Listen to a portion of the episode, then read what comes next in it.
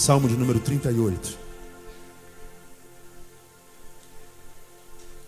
Esse é o tempo da liturgia em que Deus vai falar conosco agora, amado.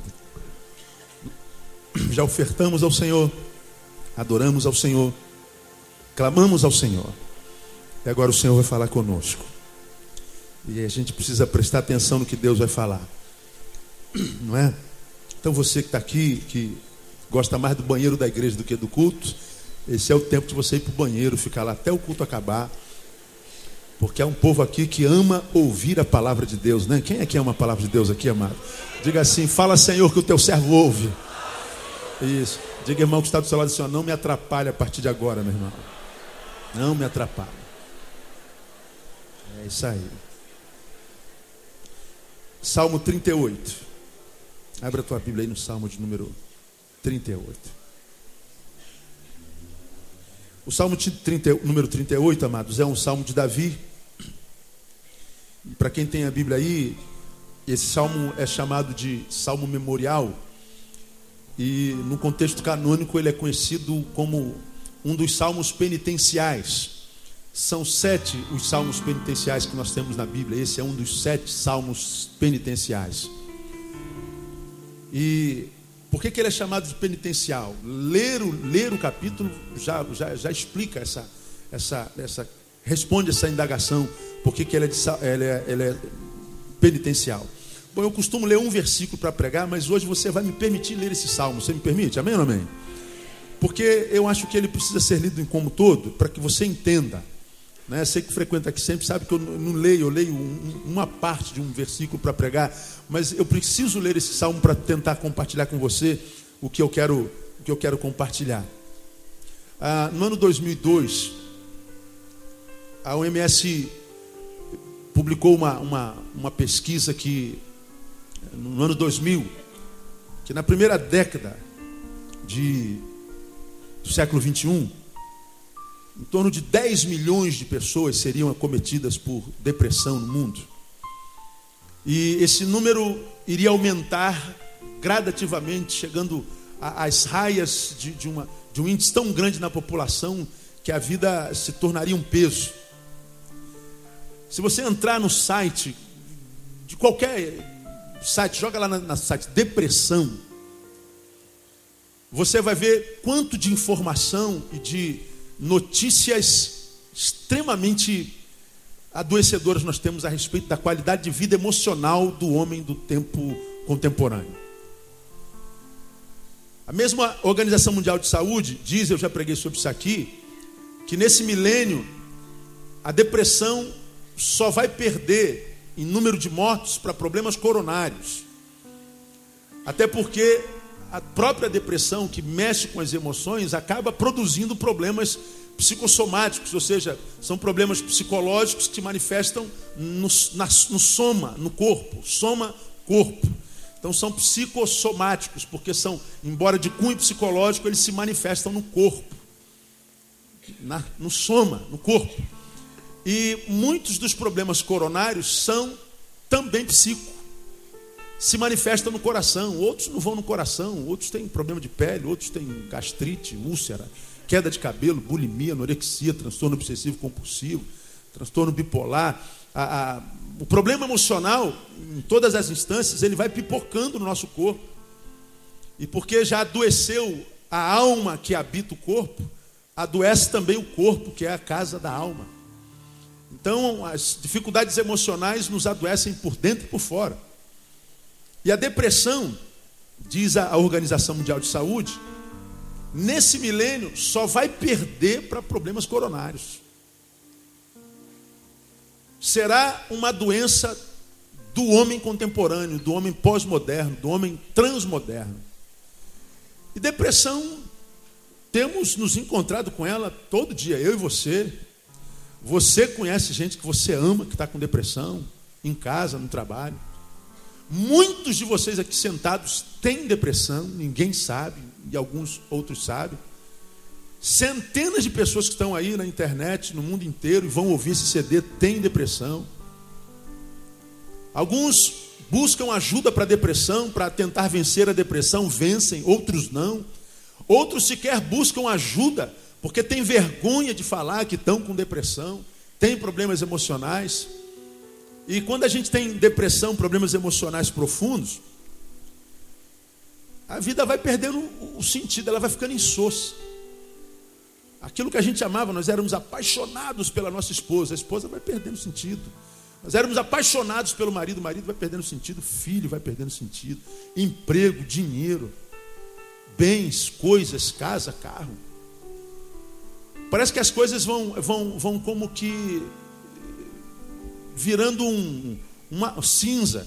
Você pega um cigarro que é do tamanho de um dedo indicador, você começa a fumar, não deveria, mas fuma. Aquele cigarro ele vai diminuindo, não é? À medida que você vai fumando, tragando, tragando, tragando, tragando.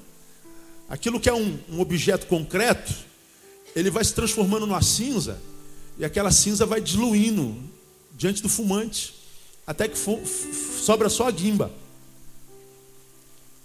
Ah, o fumo acaba, ele, ele dizima, ele vira uma cinza. A depressão, a angústia de alma, ela vai fazendo isso com a gente. Parece que a, nossa vida, a vida da pessoa que tem problemas emocionais, ela vai virando cinza. Há um momento em que a coisa se torna tão aguda que a gente tem a sensação na depressão que a gente passa a mão assim nas coisas que a gente tem. É, está aqui um púlpito de acrílico, é concreto. E a gente não consegue vazar a mão, a mão não atravessa. Mas às vezes a vida de uma pessoa fica tão sem sentido que ela tem a sensação que se a gente passar a mão assim nela, a gente vaza, porque não tem mais nada dentro de, de concreto, de valor. A vida, a vida acaba antes da vida acabar. A morte chega antes da morte chegar. Eu tenho falado muito e repetitivamente sobre isso aqui. E eu não falo sobre isso é, muito e repetitivamente à toa, é porque eu me encontro com muita gente e isso assusta às vezes. Às vezes eu me assusto com o que eu encontro no caminho. Então, eu, o, o pastor Neil, quando, quando ministro, quando pastoreio, eu tento fazer desse púlpito a resposta do, do meu convívio semanal, do meu convívio mensal. Eu tento daqui dar resposta para o que eu encontro no caminho no dia a dia. E a realidade da depressão é algo muito grande, é muito, muito pujante, muito patente, muito concreto na vida dos seres humanos hoje. E o pior, é uma doença que gera muito preconceito. Você, quando está entrando num processo depressivo, tem um marido que não entende e fala assim: pô, mulher, para de palhaçada, você vive chorando. Pô, levanta essa cabeça, você não tem razão para estar tá assim. Seu filho está bem, nossa casa está bem, nós estamos bem. E, e, e, aí você, ao invés de receber às vezes um apoio, você recebe acusação. O marido às vezes está quebrado, o cara está lá depressivo, o cara está mal a beça. Aí aparece um pai, uma mãe, uma esposa e fala assim: pô, deixa de ser frouxo, levanta essa cabeça, vive chorando, agora vive pelos cantos da cabeça, você não quer mais sair, você não quer mais ver ninguém, você não sai para brincar com os filhos, você agora só sabe chorar, se entregando, deixa de ser frouxo. E a gente muitas vezes dá essa palavra como quem quer alimentar a força, despertar o valente que está lá adormecido, e não sabe que tristeza é uma coisa, depressão é outra. Depressão precisa de tratamento. Agora, quando eu falo de depressão, eu não vou falar de depressão, não vou dar uma aula de depressão aqui. Temos um monte de psicólogos aqui que pode fazer isso bem melhor do que eu. Mas no contexto do, do trato pastoral, mesmo enquanto profissional da área humana, o que eu percebo na pessoa que vive problemas emocionais hoje, e o problema emocional é uma epidemia mundial. O que mais angustia um depressivo é não saber a razão da sua depressão. Alguns entram em depressão muitas vezes por causa até de um trauma de infância, são pesquisas. Outros entram em depressão por causa de uma perda recente, um divórcio, a morte de uma mãe, a morte de um pai. Por causa de um trauma acontecido como produto do caos social. Por exemplo, Elaine e Paulinho estavam no seu carro essa semana com o filhinho de colo, com a filhinha de colo. E lá onde eles moram, no Valqueira, é um lugar muito bom de se morar, tranquilo. Eles foram abordados por um grupo de homens, 15, que estavam indo invadir uma outra favela, estavam fazendo um arrastão para pegar carro para invadir. E eles entraram no carro do Paulinho, da Elaine, com a criança e tudo, com violência, com grosseria. E, e saíram com o carro, mas depois liberou-os, deixou-os em paz. Elaine está bem, Paulinho também, e a criança melhor ainda. Você pode dizer glória a Deus por isso? O carro se foi, mas o trauma não. Alguma coisa foi plantada dentro do Paulo da Elane. A forma como eles vão trabalhar isso que foi plantado com essa violência social é o que determina se a pessoa adoece ou não. É não o problema, mas a forma como a gente lida com o problema. Então, esse estado caótico de ser e de existir também gera muita depressão. Mas a pior depressão, aquela que mais nos agonia, pelo menos no meu contexto é, prático, pastoral, nesses quase 20 anos de ministério, 18 anos, o que eu tenho percebido nos que eu tenho me encontrado, não são poucos, em várias partes desse país, é aquela tristeza que muitas vezes, às vezes acomete o indivíduo e ele não tem resposta para aquilo. Por que, que você está tão angustiado? Por que, que esse vazio se instaurou no ser de uma forma tão arraigada que diz assim: Eu não saio daqui, meu nome é tristeza e eu vou ficar aqui para sempre. Você luta contra esse negócio, você corre, você arruma a fazer, você arruma lazer, você conversa, mas aquele troço se aloja lá dentro. E a tua vida, cada vez que você amanhece, se torna cada vez menos sem sentido. E o pior do que não ter sentido na vida é não saber por que, que a vida perdeu sentido. É não há resposta. Eu não sei porque que eu estou triste, eu não sei porque que eu estou em depressão, eu não sei porque que eu estou com essa angústia de alma, eu não tenho resposta para isso. Aí, como você não tem resposta e vive num contexto social, nós temos família, temos amigos, temos irmãos, nós temos que estar tá respondendo as perguntas deles o tempo inteiro. Por que, que você está assim? Você não tem direito a estar assim, você não tem motivo para estar tá assim. Para com isso. Meu Deus, como é que eu encontro com gente que sofre por causa desse tipo de acusação? Então hoje, amado, eu queria, eu queria falar com você à luz do que viveu Davi, o homem segundo o coração de Deus, sobre detectando as razões da nossa tristeza. Porque muitas vezes pior do que a tristeza é a gente não conseguir, conseguir detectar, detectar a razão dela. Então, leia comigo o Salmo de número 38 para você me entender. Ó Senhor, não me repreendas na tua ira, nem me castigues no teu furor. Porque as tuas flechas se cravaram em mim, e sobre mim a tua mão pesou. Bom, pelo menos essa era a ideia que Davi tinha. Que a vida se lhe fugiu enquanto alegria, e ele tem a sensação de que Deus se transformou em inimigo, lhe deu uma flechada e pesou a mão sobre ele. É a ideia dele. Vamos continuar, versículo 3. Ele continua dizendo a respeito de si: Não há coisa sã na minha carne não por causa por causa da tua, da tua cólera, nem a saúde nos meus ossos, por causa do meu pecado. Pois já as minhas iniquidades submergem a minha cabeça, como carga pesada excedem as minhas forças. Minhas chagas se tornam fétidas e purulentas, por causa da minha loucura. Estou encurvado, estou muito abatido, ando lamentando o dia todo, pois os meus lombos estão cheios de ardor, não há coisa sã na minha carne. Estou gasto, muito esmagado. Dou rugidos por causa do desassossego do meu coração. Senhor, diante de ti está todo o meu desejo, e o meu suspirar não te é oculto. O meu coração está agitado, a minha força me falta. Quanto à luz dos meus olhos, até essa me deixou. Os meus amigos e os meus companheiros afastam-se da minha chaga e os meus parentes se põem à distância. Também os que buscam a minha vida me armam laços, e os que procuram o meu mal dizem coisas perniciosas e maquinam astúcias o dia, o dia todo. Mas eu, como um surdo, não ouço, e sou qual um mudo que não abre a boca. Assim eu sou como um homem que não ouve, em cuja boca não há com o que replicar. Mas por ti, Senhor, espero. Tu, Senhor meu Deus, responderás. Rogo, pois, ouve-me, para que eles não se regozijem sobre mim e não se engrandeçam contra mim quando resvala o meu pé. Pois estou prestes a tropeçar, a minha dor está sempre comigo. Confesso a minha iniquidade, entristeço-me por causa do meu pecado. Mas os meus inimigos são cheios de vida e são fortes, e muitos são os que sem causa me odeiam. Os que tornam o mal pelo bem são meus adversários, porque eu sigo o que é bom. Não me desampares, ó Senhor. Deus meu, não te alongues de mim. Apressa-te em meu auxílio, Senhor, minha salvação. Amém, amados? Dá para perceber como é que estava a alma do homem? Dá, não dá? Quem é esse homem aqui, Davi? É o homem segundo o que, amados? O coração de Deus. Então aqui não é o que a gente vai pregar hoje. Eu já digo para você que está aqui sofrendo, está sendo carcomido por tristeza, está vivendo um momento ruim na vida, você está vivendo o teu tempo de vale de sombra da morte. Você está mal. Você que está aqui e está passando pelo, pelo, pelo, pelo óleo, está passando pela prova. E porque vive num contexto evangélico onde só se fala de vitória, só fala de, de, de vitória, de vitória, de vitória, você não pode nem compartilhar a dor, porque vão dizer que você está dando legalidade para o diabo. Você vive num contexto onde você não pode compartilhar dores, porque vão dizer que o diabo está assolando a tua vida. E você sabe que às vezes não tem nada disso. O Davi, o homem segundo o coração de Deus, passou por isso. Não só Davi, existe um homem chamado Jesus. Não sei se você já ouviu falar em Jesus. Quantos já ouviram falar em Jesus aqui? Diga assim: Jesus é bom. Muito bem. Jesus veio à terra sabendo o que, que ia passar. Ele ia pagar os nossos pecados.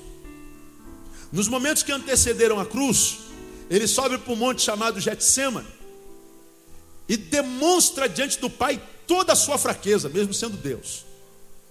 Ele sobe ao monte e faz uma oração quase que ridícula, impertinente, sem sentido. Ele se ajoelha diante do Pai, ele diz que ele entra numa agonia tão profunda que o seu suor se transforma em sangue. E ele faz uma oração, Pai, se possível, o que, que ele ora? Diga você passa, afasta de mim o que? Esse cálice. Agora pensa comigo, Jesus quando veio do céu já não sabia o que, que ia passar. Jesus não sabia qual era a sua missão. Jesus não sabia que se ele não morresse na cruz não tinha jeito da gente ser perdoado, que não existe outro caminho para chegar a Deus. Por isso ele veio e ele era Deus eterno, ele esvaziou-se enquanto homem, mas enquanto não era homem, ele era Deus completamente, ele sabia de tudo. Mas veja, mesmo Deus enquanto homem, foi um homem que não teve medo de demonstrar fraqueza.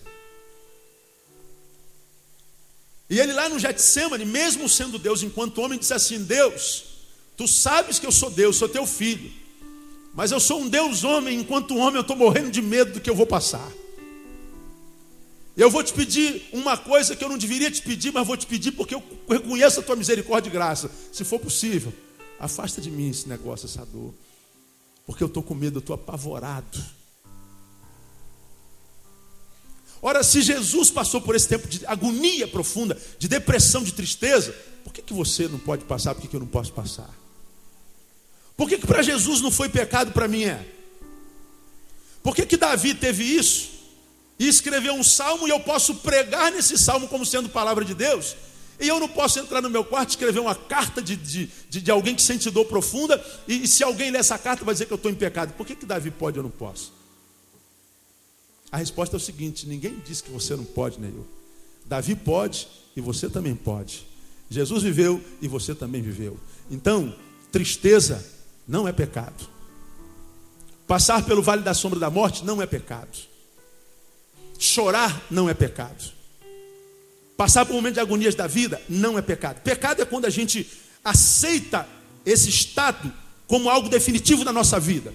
É quando, por causa da dor, da depressão, das agonias, você diz assim: Eu nasci para ser infeliz, eu nasci para ser desgraçado, eu nasci para sofrer, eu nasci para ser miserável. E você se entrega.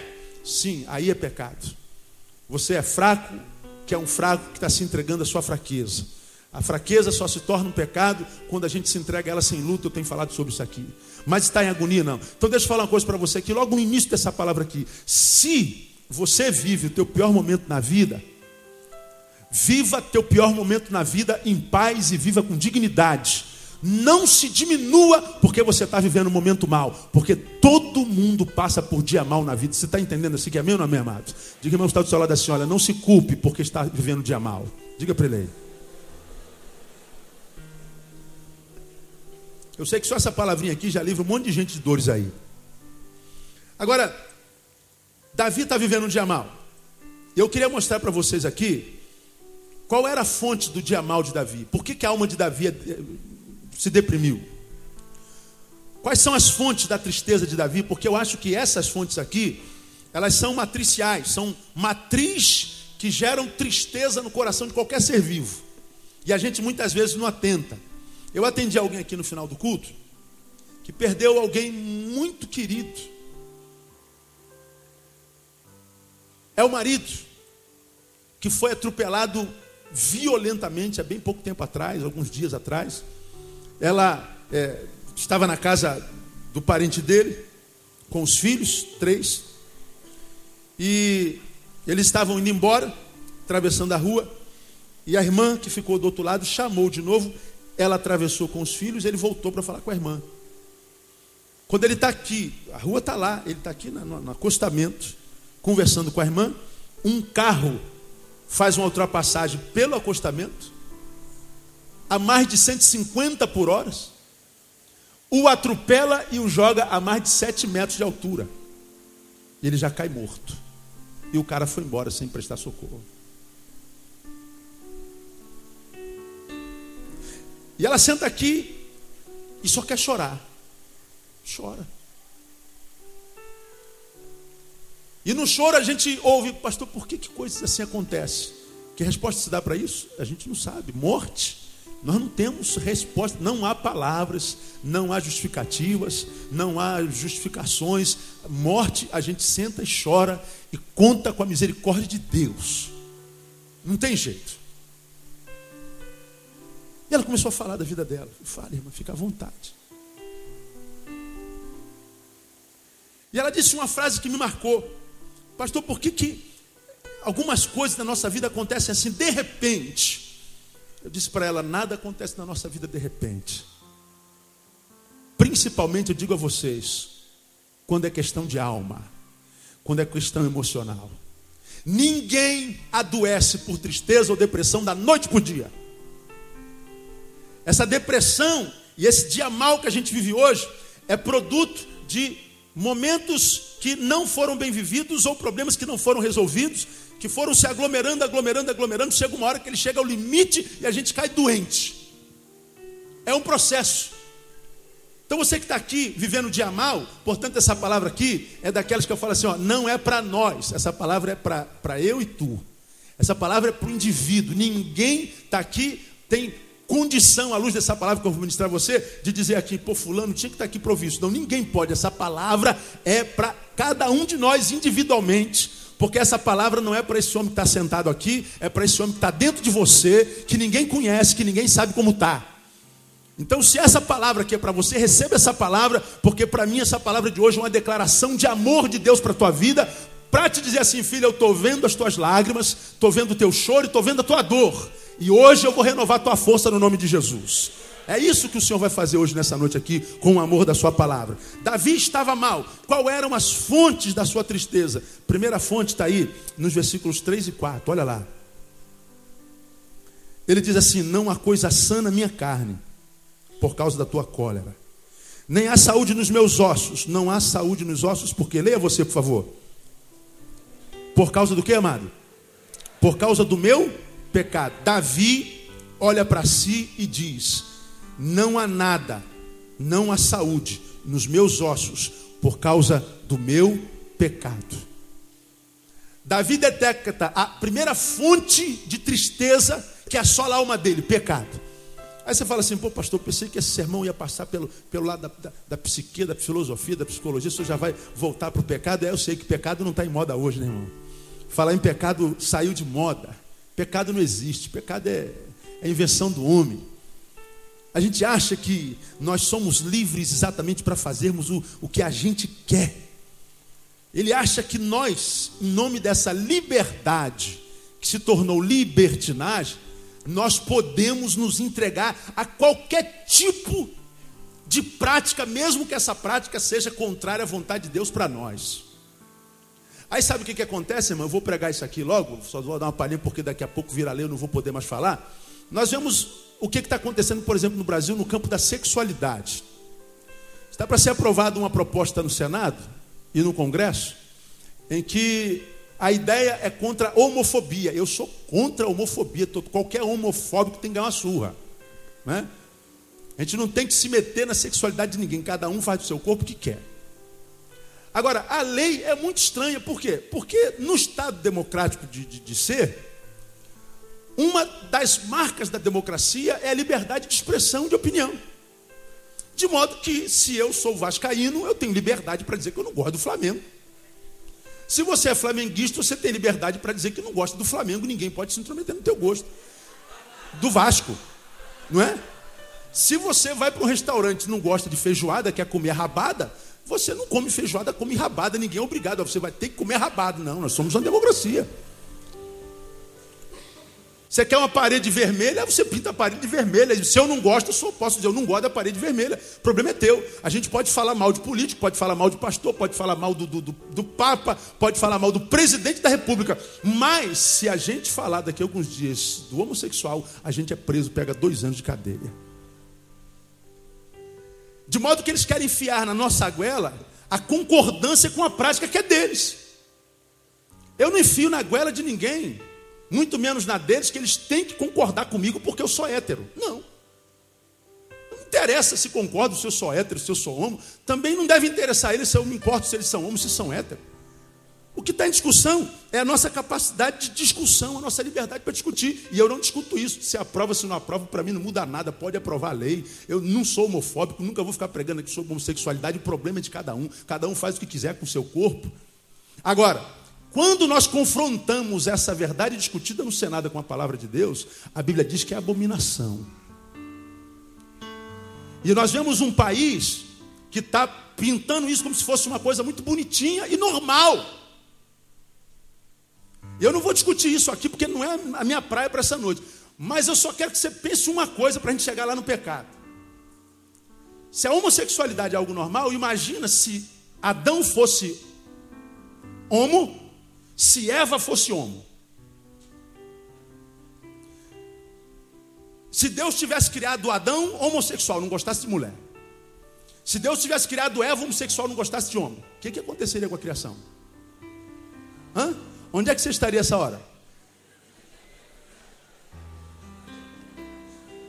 Você não estaria. A ordem para a criação foi crescer e multiplicar-vos. Agora, quando a gente incentiva isso, tem gente aí que vive dentro da igreja, homossexualmente. E acho que Deus abençoa. Problema de cada um. Eu não estou criticando, você é livre para isso.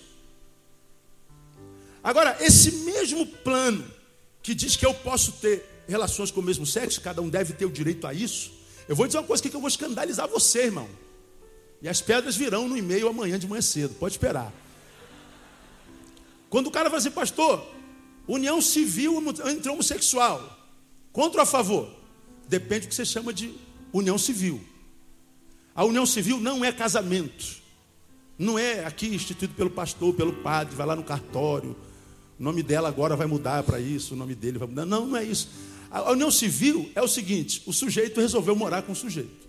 E eles constituem bens. Ele faz uma união civil. Se ele morre, quem é que fica com os bens daquele cara com o qual ele viveu 20 anos? A família que o abandonou porque é homossexual, depois de 20 anos ele morre de AIDS, a família vem e pega os bens todinho. E o cara que viveu com ele 20 anos morre de fome.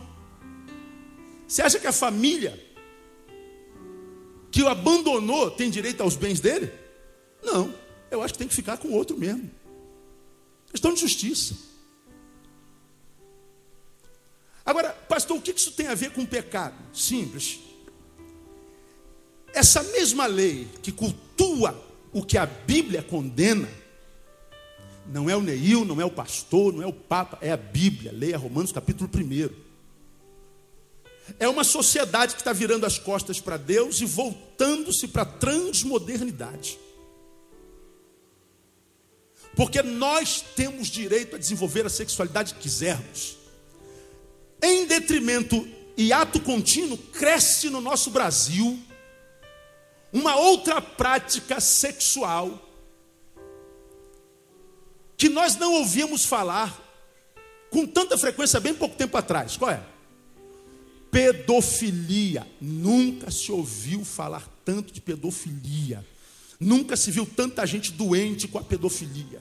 Nunca se viu tanto crianças sendo abusadas, crianças sendo bulinadas, crianças sendo entregues e vendidas para prostituição. Todo dia tem um caso. É um, é um, promotor de justiça, é um pastor, é um padre, é um, um, empresário, é um oficial militar, é na igreja, é fora da igreja, em todo canto, pessoas transformando crianças em objetos de culto. Ora, se uma mãe que tem pátrio poder sobre a criança, consente em ceder a criança para o homem que tem uma sexualidade voltada para a infância, logo, logo dirão: que mal tem?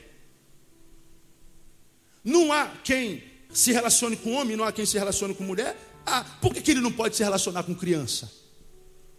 E já existe um grupo no seu país trabalhando para tentar legalizar a pedofilia na nação.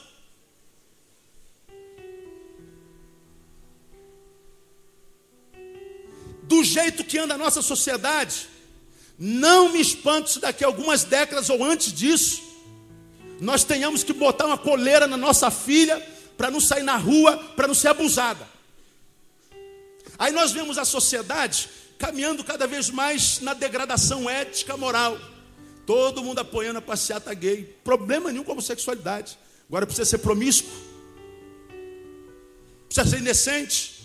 Precisa ser imoral, amoral. Não. Agora, isso aqui, eu estou falando sobre o pecado coletivo da nação. Eu estou falando sobre o pecado da sociedade dentro da qual nós estamos inseridos. Junto com isso vem violência, vem morte, vem corrupção, vem toda sorte de mal, toda sorte de doença existencial e social.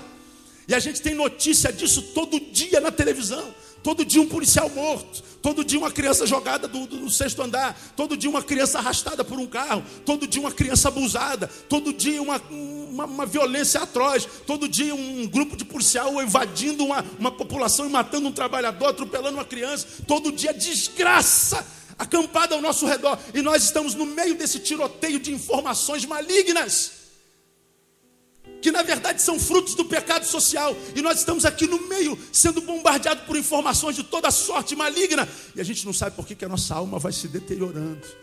Por que, que a síndrome vai pegando? Por que, que o medo, o transtorno compulsivo? Por que, que o pânico vai nos acometendo? Porque talvez a bala perdida ainda não pegou no nosso corpo. Talvez o nosso filho não tenha sido jogado do sexto andar. Talvez ainda não tenha abusado da nossa filha. Mas está acontecendo do nosso lado todo dia. Como a massa humana, como a raça humana é um só, quando acontece em qualquer um de nós seres humanos, acontece com todos nós seres humanos.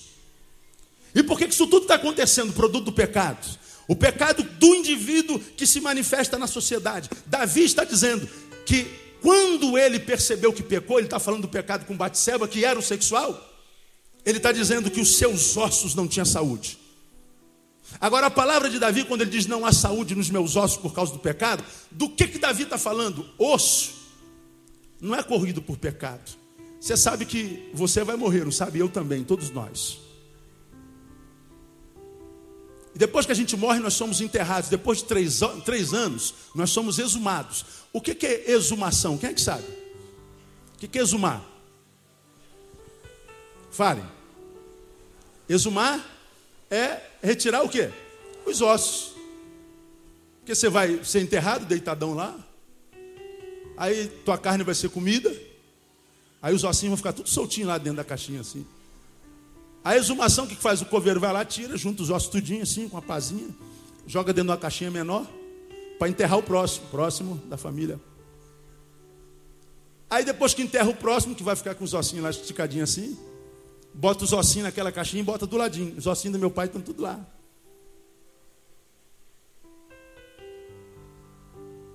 E você sabe que esse corpo que nós temos, depois de morto, é comido pelos bichos menos os ossos.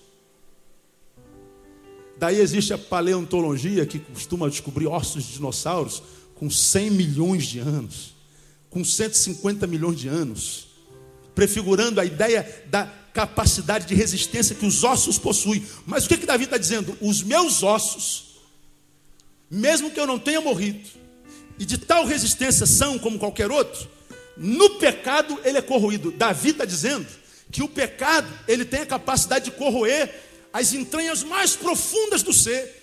E ele é capaz de minar o que há de mais resistente em nós. É isso que ele está dizendo aqui. Alguns de vocês estão aqui passando por depressão, porque quem sabe estão vivendo uma vida de tal forma pecaminosa, mas quem sabe o pecado virou um bichinho de estimação. Você faz há muito tempo, se acostumou com ele e já acha que não é pecado mais. Mas a tristeza se instalou junto com o pecado. E você não consegue vencer essa tristeza. E Deus está falando aqui: talvez você vença quando você abandonar o pecado. Porque o pecado acelera o processo de deteriorização do homem. Vai até os ossos. Então, amado, quando nós estamos vivendo esse tempo de tristeza, de agonia, nós vivemos como uma das fontes disso tudo o pecado. O pecado social, nós vamos de mal a pior, e o pecado individual. O pecado que nós sabemos que carregamos em nós, na nossa carne, que ninguém sabe, a vida mentirosa, a vida de duas faces, duas caras, a vida de parecer ser não sendo. E Deus está dizendo isso tudo, não reverbera só no mundo espiritual, isso reverbera no nosso mundo biológico, no nosso mundo psicológico. Ninguém consegue ter equilíbrio emocional se anda em pecado. Uma outra fonte está aí no versículo 9. Ele diz assim: Senhor, diante de ti está todo o meu desejo, e o meu suspirar não te é oculto. No versículo 18, ele fala assim: Confesso a minha iniquidade, entristeço-me por causa do meu pecado. No versículo 10, ele diz assim: O meu coração está o quê? Agitado. A minha força me falta. No 9 ele fala: Meu suspirar não te é oculto. No 10 ele diz: Meu coração está agitado. No 18 diz: Entristeço-me por causa do meu pecado. A, a, a segunda fonte de tristeza de Davi era ansiedade no coração todo o meu desejo, meu suspirar, minha ansiedade não te é oculta. Ansiedade é uma fonte de morte. O homem ansioso, nesse tempo, vai sofrer, irmão. Você é ansioso? Quantos ansiosos nós temos aqui, irmão? Nossa, meu Deus do céu. O, o, o que é ansiedade? Eu nem pedi para levantar a mão, hein? Ah, agora eu vou pedir, quem, quem, se, quem se, se confessa ansioso aqui? Pastor, eu sou ansioso. Meu Deus, quase todo mundo, né? É, é, é, um, é, uma, é, um, é um mal do século. O que, é ansiedade? A ansiedade é tentar antecipar a agenda da vida. Isso é ansiedade. Está escrito em lugar nenhum isso. O ansioso, ele antecipa as coisas. Viver o hoje já está complicado. Agora, para o ansioso, o hoje é pior ainda, porque ele, ele não só não vive hoje, como ele traz o amanhã para hoje. E porque ansioso não consegue resolver nem hoje nem amanhã, o que, que acontece? Quando chega amanhã, e o amanhã se transforma hoje, ele carrega a culpa de não ter vivido ontem bem, aí traz a culpa do ontem para hoje, e traz a preocupação do amanhã para o hoje. Então no hoje ele vive o ontem, o hoje e o amanhã. Aí ele fala assim: Meu Deus, minha pressão está sempre alta, o que está acontecendo? É muito hoje no mesmo dia, irmão. É muito problema, muita pressão. Ah, pastor, não consigo emagrecer. Não, não tem como, irmão. Você está comendo de ontem, de hoje, de amanhã. Eu não consigo dormir. Claro, não tem como. Você está com a carga no travesseiro de ontem, de hoje, de amanhã. Não tem como viver uma vida equilibrada se a gente se permitir dominar pela ansiedade. Você está aqui hoje e Deus está ministrando uma palavra de cura, de uma palavra humana. Aí você está ansioso, meu Deus, minha conta vence na sexta-feira que vem, Jesus amado, como é que vai ser? Se eu não pagar essa conta, Deus tem misericórdia. Levanta alguém aqui para me dar uma oferta, Jesus. Toca no coração de alguém. O, o cara está lá na sexta-feira, hoje é domingo, dia 15. Ele está lá na sexta-feira. Aí o domingo passou, culto acabou, já acabou o culto, irmão, já acabou, irmão, já acabou, já acabou, irmão. Como é que foi o culto? Foi uma benção, mas nem vi. É, você não estava aqui. Amanhece amanhã, tua cabeça está na sexta-feira. Amanhece terça, tua cabeça está na sexta. Quarta, quinta, tua cabeça está na sexta. Quando chega na sexta, você não viveu nem um domingo, nem segunda, nem terça, nem quarta, nem quinta. Tua sexta é um inferno. Tua sexta-feira é uma desgraça.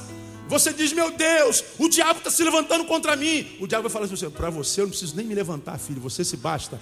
Você é o seu próprio Satã. Você é o seu próprio Satã. Davi está dizendo assim: meu Deus, eu, eu estou sendo tomado pela ansiedade. É aquela sensação, irmão, que gera desespero, a gente não consegue controlar. Você fala assim: eu não vou me preocupar, eu não vou me preocupar, eu não vou me preocupar, não, não vou me preocupar, eu não vou me preocupar. Aí você, eu não, eu não vou me preocupar, eu não vou me preocupar, eu não vou me preocupar. Você não sabe que eu não vou me preocupar, já é uma preocupação enorme. Eu não vou me preocupar, eu não vou me preocupar. A gente não consegue largar de lado, o Senhor está na tua mão. A gente é dominado por aqueles sentimentos. E isso acontece de quando em vez, o que não pode acontecer a vida inteira. Você não pode ser escravo dos seus sentimentos, você tem que ser senhor dos seus sentimentos. Você não pode perder o controle das suas emoções, você tem que ter a rédea das suas emoções. Porque se a gente perde o controle e a gente não consegue se autodominar, se a gente perde a rédea da nossa direção, da nossa própria vida, a nossa vida entra em depressão, nossa vida é carcomida pela tristeza. Há uma palavra na Bíblia que é, que é, muito interessante, é Provérbios capítulo 12, não precisa abrir lá não, deixa aí no Salmo que eu leio, que eu leio para você. Provérbios é, capítulo 12, nós vemos o, o salmista falando uma coisa muito interessante. No versículo 25 ele fala assim: a ansiedade no coração do homem o abate. A ansiedade no coração do homem o abate. O que Davi, o que Salomão está dizendo aqui nesse capítulo é o seguinte: quem se permitiu tomar pela ansiedade está dominado pelo pior inimigo que um ser humano possa ter. Esqueça os inimigos do lado de fora, porque você tem um inimigo dentro que te abate sem muito esforço. Então, quando a gente tem necessidades na vida, seja de que ordem for, e quando não são supridas, nós ficamos eh, retroalimentando aquela necessidade e a ansiedade nos pega, aí nós estamos perdidos. E nós vivemos num tempo de profundas ansiedades, um tempo de profunda preocupação, um tempo se, se vai dar certo ou não. Eu comecei a palavra falando assim: eu saio de casa, eu não sei se eu volto.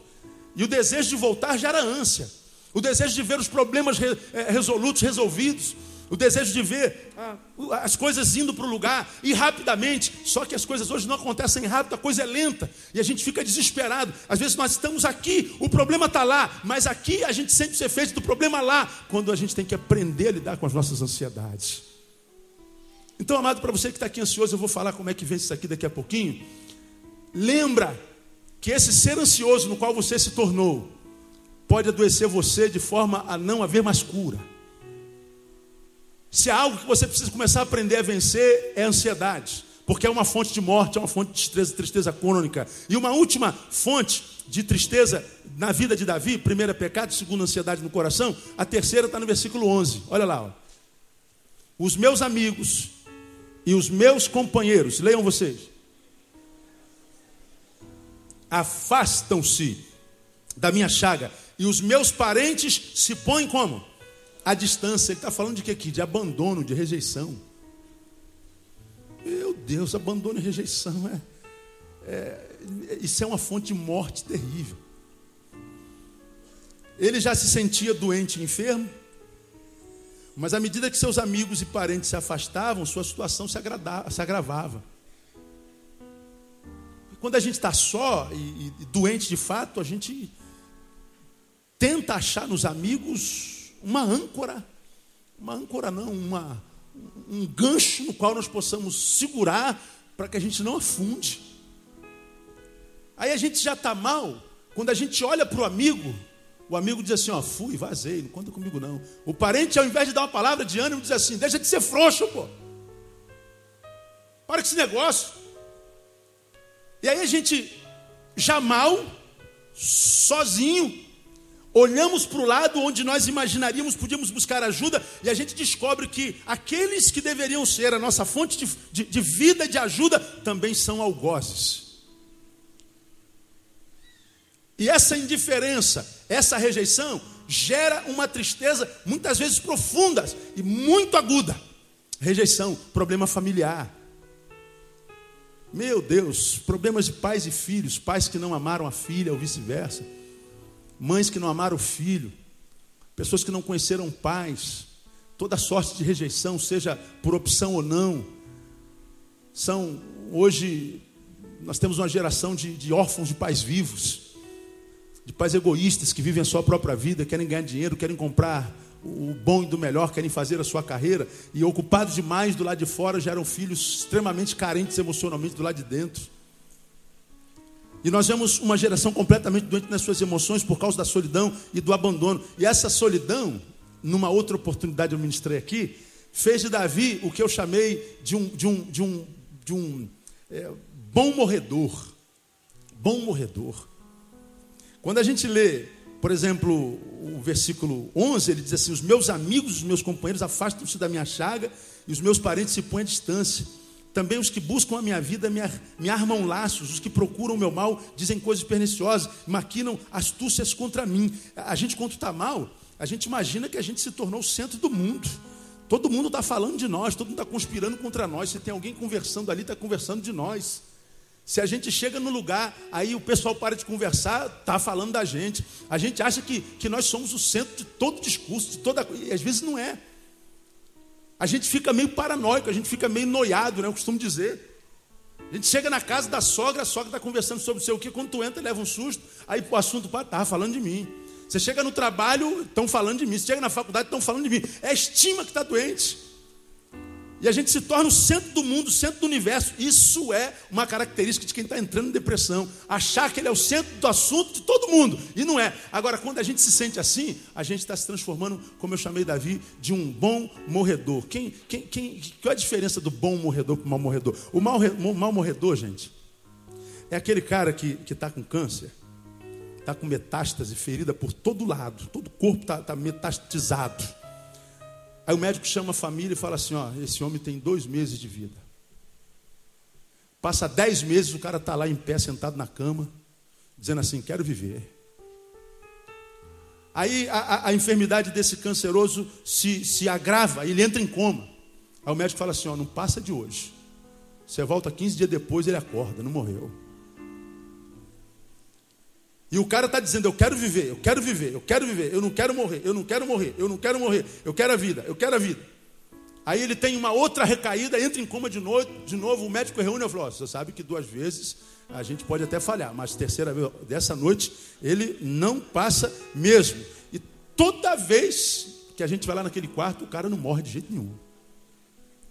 Porque dentro da alma dele existe um mal morredor, ele não quer morrer. Ele abre os olhos e diz: Eu quero viver. Morrer não é a proposta dele. O mal morredor não desiste da vida facilmente. Esse é o mal morredor. Ele está depressivo, ele está doente, mas ele está dizendo: não vou me entregar. Hoje eu estou mal, mas amanhã eu vou estar tá melhor. Hoje eu estou devendo, mas amanhã eu vou emprestar. Hoje eu estou no vale da sombra da morte, mas Deus vai me levar para o monte da alegria, no nome de Jesus. Ele não se entrega, ele é mal morredor. Mas Davi se transformou num bom morredor. Bom morredor é o contrário, é aquele cara que, que tem uma gripe, ele diz: Eu estou com pneumonia. Se ele tem uma pneumonia, ele diz: Eu estou com tuberculose. Se ele tem uma tuberculose, ele estou com câncer no pulmão, não tem mais jeito. E se aparece o câncer no pulmão, pronto, marca o dia do enterro. É aquele camarada que transforma o copo d'água numa possibilidade de uma tempestade. Ele aumenta tudo, ele amplifica tudo. A situação já está mal para ele. Quando ele vai contar a situação, ele aumenta a situação, ele amplifica a situação, ele agrava a situação, e não percebe que a, a, a palavra dele tem poder, que Satanás se agarra o que a gente fala. A Bíblia diz que a vida e a morte estão no poder da língua. De modo que nós não podemos nos entregar ao abandono e à solidão. Temos que entender que, mesmo que todos nos abandonem, há um que olha para nós e diz: Eu estou convosco todos os dias até a consumação dos séculos, amado. E aí você vai entender que Ele é o Deus da vida, Ele vai te dar vitória. Então a agonia muitas vezes se apresenta na nossa vida tendo como fonte o pecado, não brinque com o pecado, tendo como fonte a ansiedade no coração e antecipação da agenda da vida e como solidão e abandono. Agora, para a gente terminar, como é que a gente vence esses geradores de doença na nossa vida? Como é que a gente lida com essas fontes de tristezas na nossa alma. Diante do pecado, o que fazer? Davi nos ensina, lá no versículo 18, ele diz assim: Confesso a minha iniquidade, confesso a minha iniquidade. Ele verbaliza, ele desabafa, ele entra em contrição, ele afirma uma confissão, mas não uma confissão cínica. Ele está dizendo, Deus, eu estou em pecado, me acostumei com Ele, tenho prazer nele, Ele já faz parte da minha vida, mas esse pecado que já faz parte da minha vida, já é até de estimação, eu sei que, embora eu tenha me acostumado com Ele, quando eu confronto com a Sua palavra, a Sua palavra o reprova. Então, a luz da tua palavra, eu vou abrir mão do pecado, perdoa-me. E você vai experimentar na prática o que a palavra diz quando diz: aquele que confessa os seus pecados e o que mais? Os deixa, o que, que ele alcança? Misericórdia. E a misericórdia do Senhor são a causa de nós não sermos consumidos por dentro e por fora. Alguns de vocês estão aqui e vivem vida pecaminosa grave, ou não grave, mas é pecaminosa. Hoje esse teu pecado é a tua companhia fiel, mas haverá um dia que esse pecado vai abandonar você sozinho. Vai fazer qual fez com uma mulher adulta, que tinha prazer no pecado que cometia e cometeu durante muito tempo, tinha lucro com isso. Mas um dia ela foi pega nesse pecado e ela foi abandonada por aqueles que com ela dormiam abandonados por aqueles que eram-lhe sua fonte de renda, abandonados pelo próprio pecado, a vergonha da multidão. Humilhado diante da palavra de Deus da sociedade. Porque o mesmo pecado que nos é fonte de alegria pode se tornar um inimigo cruel na nossa vida. E grave. E pecado, irmão, é aquilo que toma o lugar de Deus no nosso coração. Porque há pecados que são tão tolos que a gente vê na, na, na contrição evangélica, que é, a gente discute se pode beber vinho, se não pode beber vinho, se pode é, bater pau, não pode bater pau, não pode usar calça comprida, não pode usar calça comprida. Aí uma igreja pode, outra igreja não pode, outra pode, outra não pode. Ora, quem é que está falando em nome de Deus, afinal de contas, meu Deus do céu? E a gente fica na prática, não, pecado é aquele pecado que se aloja dentro de nós e que toma a rédea da nossa vida das mãos do Todo-Poderoso. E Deus está falando, se a gente confessar, então sim, Ele vai olhar para nós. Quando eu falo de pecado, eu me lembro de Salmo 66, 18, onde Davi mesmo diz assim: Se eu tivesse guardado iniquidade no meu coração, Deus não me teria ouvido. E essa solidão de Deus que muitos de nós vivem, uma relação com Deus na qual Deus não fala, Deus não age, Deus não opera, que a gente tende a achar que Deus é surdo, mudo, paraplégico, que Deus não percebe a nossa dor, não percebe a nossa agonia, nosso gemido, nosso grito, nosso desespero. Deus não faz, cadê o Deus? Um Deus icebergizado, congelado, um Deus que não se move a nosso favor. Parece que Deus está jogando com a camisa do time aniversário, como já falei aqui. Deus não fala, Deus não age. Que Deus é esse na nossa vida? É um Deus que diz que não nos ouve se a gente guardar iniquidade no coração. É um Deus que diz que precisa de um coração puro para ele agir na nossa vida. É um Deus que ele diz que eu só posso agir na vida se o teu coração estiver contrito, porque a sua palavra diz que um coração contrito não desprezarás, ó Deus. Nós precisamos vencer o pecado, mesmo que essa palavra não esteja na moda. Temos que viver uma vida que seja um, um outdoor da graça de Deus, que agrade o coração de Deus, porque a Bíblia diz: deleita-te também no Senhor. Qual o resultado disso? E Ele te concederá o que? O que deseja o teu coração quando a gente tem deleite no Senhor, quando a gente tem prazer no Senhor, quando a gente dá prazer ao Senhor. Agora, alguns de nós montam a empresa e vai embora viver a nossa vida, pagar dinheiro. Aí só volta para Deus quando a empresa fale. Quando o sócio rouba. Vai embora viver a sua vida, aí só volta quando está com câncer, quando está na desgraça, quando está na M, na mediocridade. Né? Aí lembra de Deus, mas não do Deus que é pai, que quer relacionamento, mas do Deus que é provedor e que a gente quer pedir. E não sabe por que, que a vida está como está. Como eu tenho dito aqui, pessoas que prosperam e não precisam mais de Deus. E depois percebem que na vida são tão pobres, tão pobres, que tudo que tem é dinheiro, mais nada. Mais nada. Então você que está aqui, amado, percebe que a tua vida tem sido uma vida longe do parâmetro de Deus. Deus está falando assim, filho, Volta para casa. Volta para o meu convívio. Eu quero curar essa dor que você está sentindo. E se Davi disse isso, essa verdade é uma verdade da nossa vida. Se eu te guardar iniquidade no meu coração, o Senhor não me ouvirá. Se vence pecado, confessando o pecado, deixando o pecado, porque a gente encontra misericórdia. Quando o assunto é pecado, irmão, não existe essa frase, vamos colocar uma pedra sobre isso. Não se vence pecado esquecendo o pecado. Só se vence pecado confessando o pecado. E você vai ver que, por causa do pecado da nossa sociedade, nossa sociedade vai se transformar numa sociedade inviável, impossível de viver. Olha no que nossa sociedade tem se transformado. Olha no que o Brasil, o Rio de Janeiro está se transformando. Por causa do pecado que ela está cometendo diante de Deus. E nós vamos colher o que nós estamos plantando. Ora, se colher o pecado social é inevitável, não colhe o pecado que você pode evitar, irmão. Deixa Jesus tomar a rede do teu coração, entrega a tua vida para Ele, e você vai ver que a tua vida nunca mais será a mesma, porque a sua palavra diz: se alguém está em Cristo, nova criatura é. As coisas velhas passam e tudo se faz novo. Deus quer fazer, gerar uma nova vida dentro de você no nome de Jesus. Diga, irmão, que está do seu lado dessa palavra é com você. E quando o problema é ansiedade, pastor, Davi nos ensina lá no versículo 21 e 22. Não me desampares, ó Senhor. Deus meu, não te alongues de mim.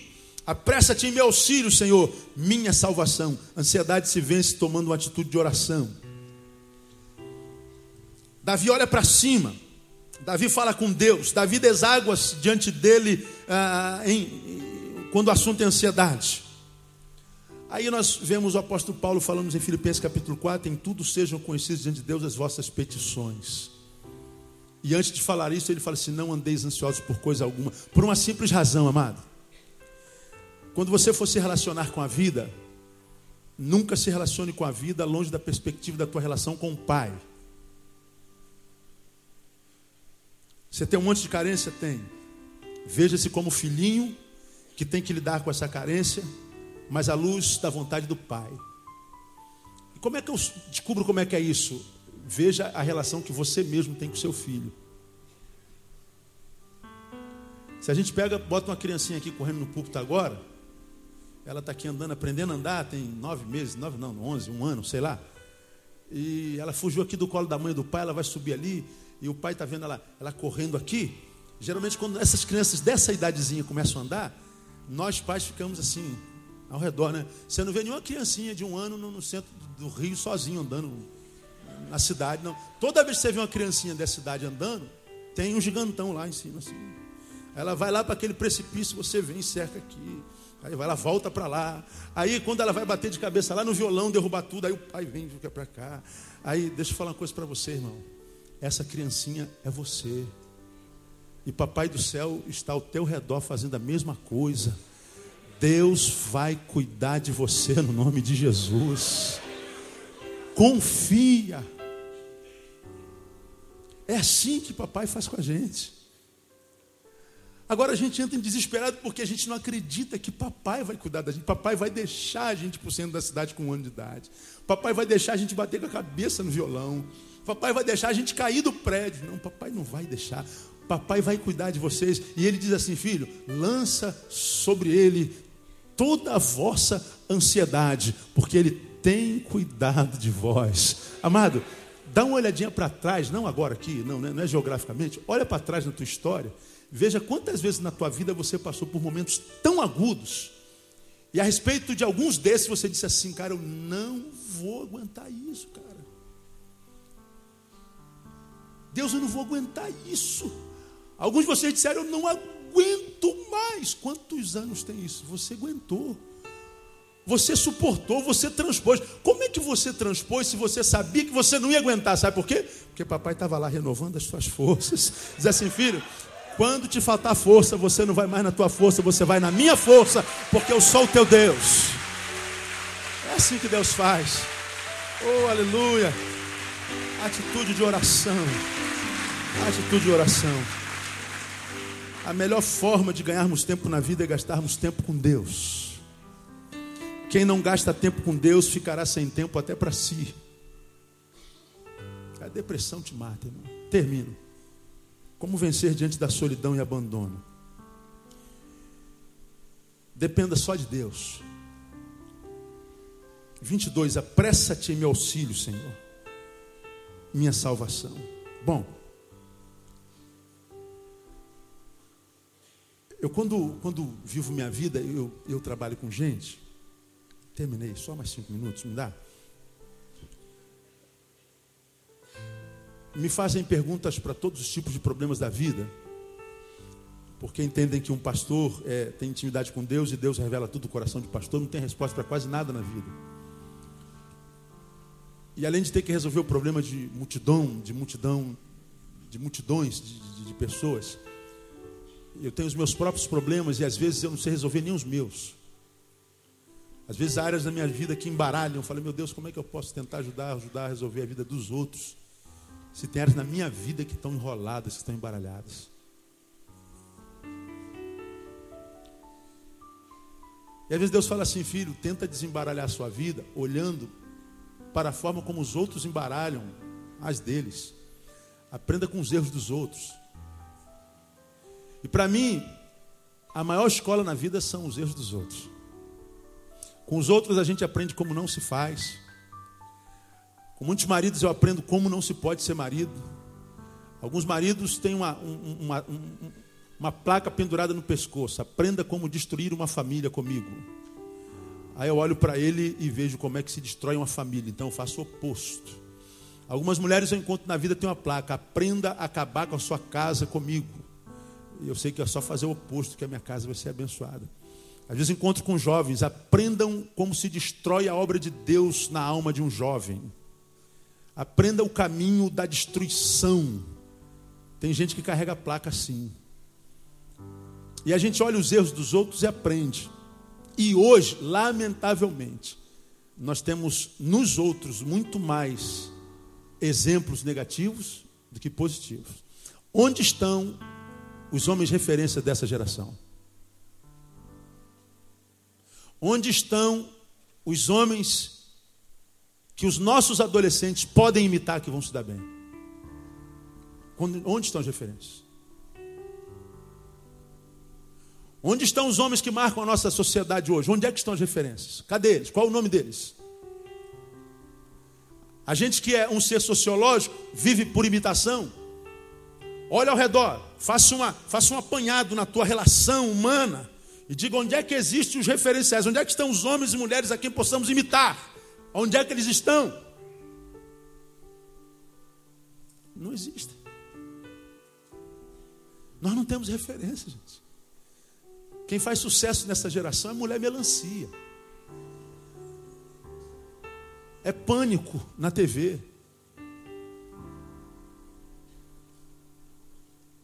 Veja quem faz sucesso nessa geração. Veja quem é que nos gera alegria, quem nos faz rir. Veja para quem é que nós damos ibope. Big Brother Brasil.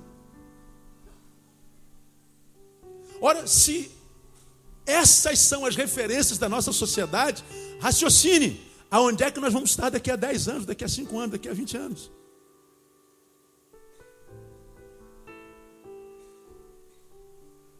Ora, se eu não tenho referência no próximo, eu não posso esperar nada desse próximo. Costumo dizer que só se desilude quem se ilude, não se iluda com o próximo. Não espere do próximo mais do que aquilo que o próximo possa dar. Não viva de projeções, porque você é muito bom, acha que todo mundo vai tratar você com a mesma bondade. Isso é projeção, não. Não espere tantos homens, porque o fruto da sociedade dos homens mostram como os homens estão e o que os homens são hoje. Então não espere muito deles, porque você vai se desiludir, você vai frustrar-se. Agora, irmão, existe um que a Bíblia chama de mutável.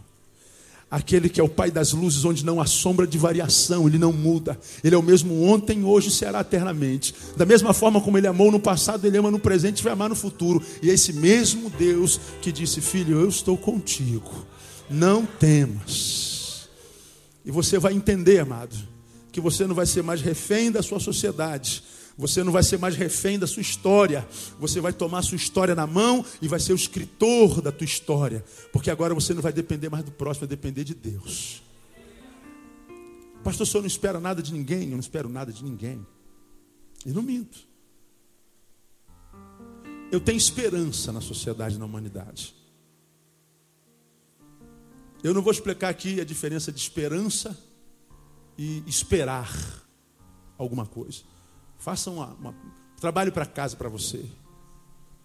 Eu tenho esperança que a coisa melhore. Mas eu estou preparado para viver caso a coisa não melhore, porque eu acredito que possa não melhorar. E não entro em pânico por causa disso, por uma simples razão, irmão. Porque a Bíblia diz, como nós cantamos hoje, pelo sangue de Jesus, nós temos inaugurado um novo e vivo caminho. De modo que quando nós Lemos 2 Timóteo capítulo 3 que diz que a sociedade, o homem ia caminhando de mal a pior. A Bíblia diz que pelo sangue nós temos um novo caminho, de modo que esse sangue nos capacita, como já preguei aqui, a remar contra a maré. Ainda que todos possam ir de mal a pior, Deus está falando, filho, eu sou contigo. E você vai remar contra essa maré de desgraça e você vai ver as promessas cumpridas na tua vida no nome de Jesus. Então, para você que está aqui nessa noite, amargurado de alma, com essa palavra Deus está falando assim, filho, eu estou vendo a tua dor e eu quero restaurar você. Tuas fontes, pecado, ansiedade e abandono. Vença teu pecado, confessando a mim e entregando a direção do teu coração a mim. Deixe-me ser senhor da tua alma, da tua vida. A ansiedade, desenvolvendo atitude de oração, acreditando nas suas promessas. E diante do abandono, não esperando nada de ninguém, de modo que o que vier é lucro. Mas esperando tudo daquele que é a fonte de todas as coisas.